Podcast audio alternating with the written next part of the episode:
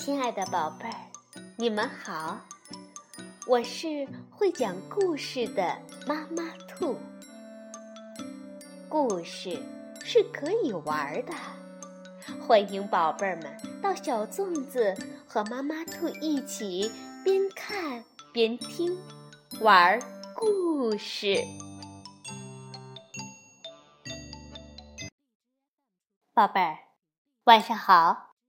欢迎收听妈妈兔的花样故事。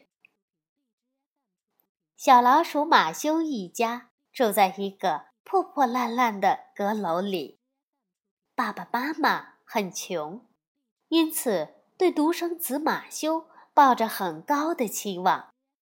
可马修却不知道自己长大以后想做什么。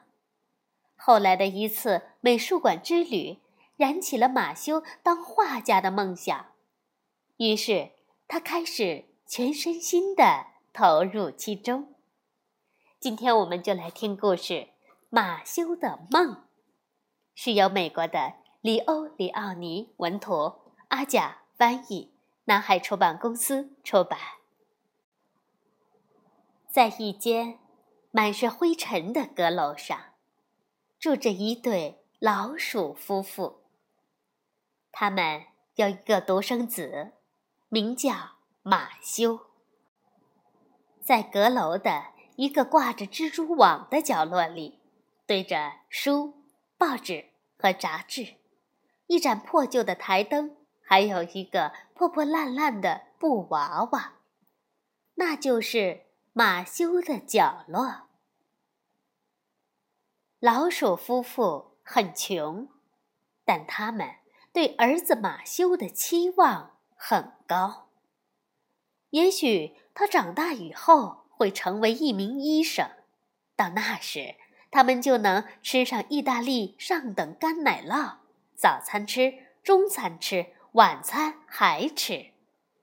可是，当他们问起马修长大以后想做什么的时候，马修却说：“呃，我不知道。”我想好好看看呃这个世界。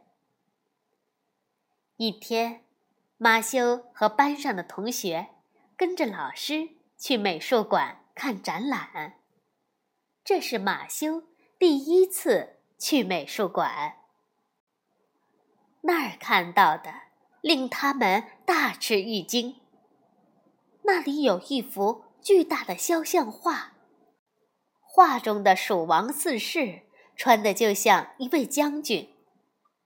旁边还有一幅画着奶酪的画，看得马修直流口水。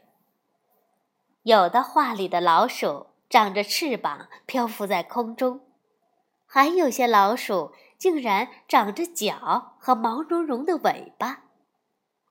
有高山，有湍急的溪流。还有树枝树杈在风中被吹弯了腰。马修想，世界都在这里了。马修漫步于一间间的展厅，盯着那些画看。有些画一开始他还看不懂。有幅画看上去就像点心上掉下来的酥皮。可是，当他看得再仔细些时，一只老鼠现出了模样。转过一个拐角后，马修发现自己与另外一只小老鼠面对面的站着。他对着他微笑。他说：“我叫尼克莱塔。这些画太奇妙了，是吧？”那天晚上，马修做了一个奇怪的梦。他梦见自己和尼可莱塔手拉着手，走在一幅宽广无边、奇幻无比的图画里。他们一路走着，各种顽皮的色块在他们的脚下变换着。一群太阳和月亮围绕着他们轻柔地舞动着，和着那从远方飘来的乐曲声。马修从来没有这么快乐过，他拥抱了尼克莱塔，他轻声地说：“让我们永远留在这里吧。”突然，马修惊醒过来，这里只有他自己。尼克莱塔和美梦一起消失了。